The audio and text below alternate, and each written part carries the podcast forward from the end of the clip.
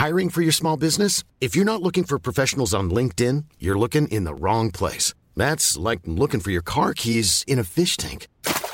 LinkedIn helps you hire professionals you can't find anywhere else, even those who aren't actively searching for a new job but might be open to the perfect role. In a given month, over 70% of LinkedIn users don't even visit other leading job sites. So start looking in the right place. With LinkedIn, you can hire professionals like a professional. Post your free job on linkedin.com slash people today. Las historias de ayer viven en nuestra memoria hoy. En nuestra memoria hoy. Cofre de leyendas en voz de Alejandra de Ávila. Comenzamos.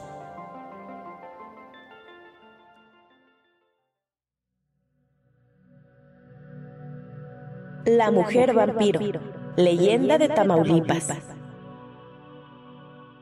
La historia de la mujer vampiro de la iglesia San Juan Bosco es una de las más conocidas leyendas del estado de Tamaulipas al noreste de México.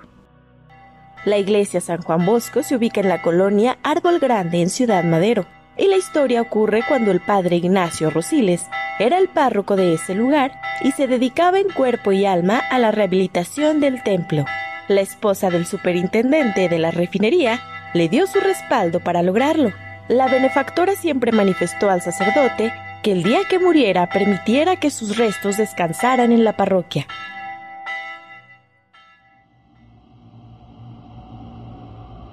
Tras el paso de los años, los hijos de la mujer crecieron y fueron exitosos profesionistas, por lo que fueron enviados a trabajar a Salamanca, Guanajuato.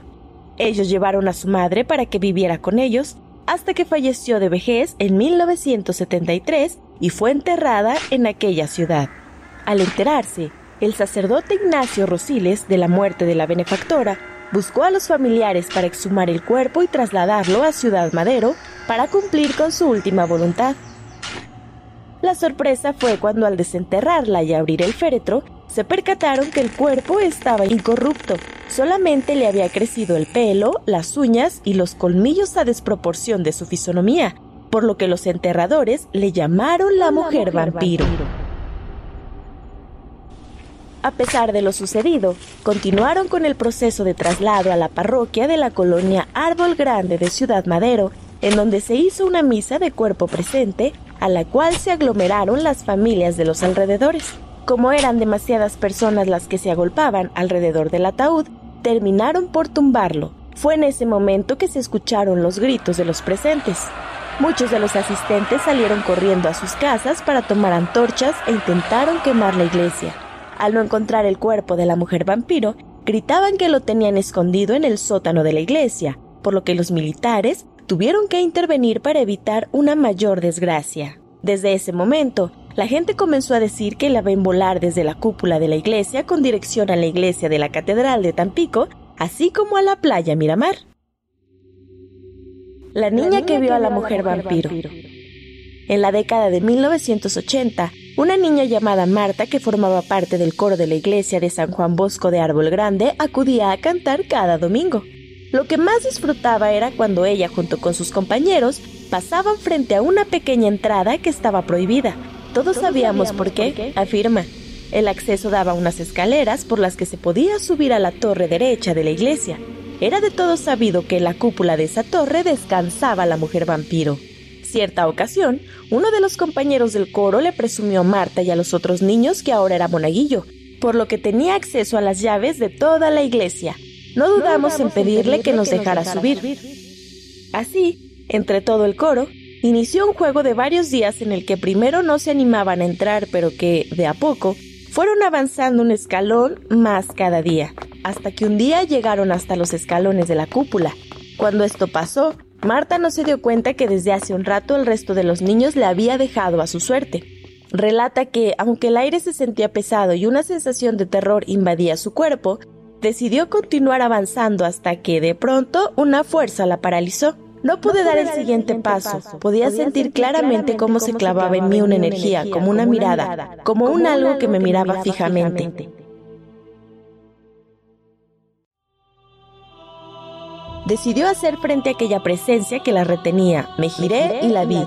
Estaba parada frente a mí con su hermoso cabello brillante y largo, largo cubriendo el rostro. Podía ver sus brillantes ojos. No pude evitarlo y bajé la mirada buscando y las vi. Tenía sus uñas largas, negras como la noche. Marta sintió que aquello la soltó y bajó los escalones lo más rápido que pudo, sin preocuparse por no resbalar. Llegó a su casa y de inmediato se metió bajo las colchas de su cama. Esa noche fue la más larga de toda mi infancia. Jamás volví a pisar un solo escalón de esa torre. Cada que volvía a la iglesia sentía a la mujer vampiro mirándome desde lo alto.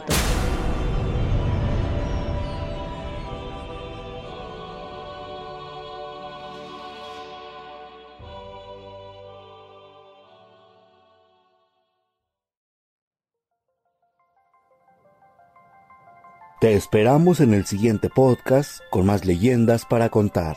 Escucha un episodio nuevo cada martes en Spotify, Apple Podcast, Google Podcast, Acast, Deezer y Amazon Music. ¿Tienes alguna sugerencia de leyenda que deberíamos investigar? Te dejamos en la descripción de este episodio un link para que nos la cuentes o mándanos un email a podcast.om.com.mx. Esta fue una producción de El Sol de Zacatecas para Organización Editorial Mexicana.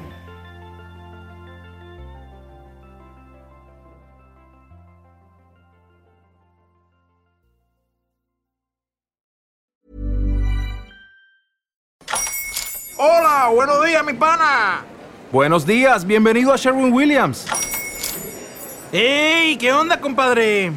¿Qué onda? Ya tengo lista la pintura que ordenaste en el ProPlus app. Con más de 6.000 representantes en nuestras tiendas listos para atenderte en tu idioma y beneficios para contratistas que encontrarás en aliadopro.com. En Sherwin Williams somos el aliado del PRO.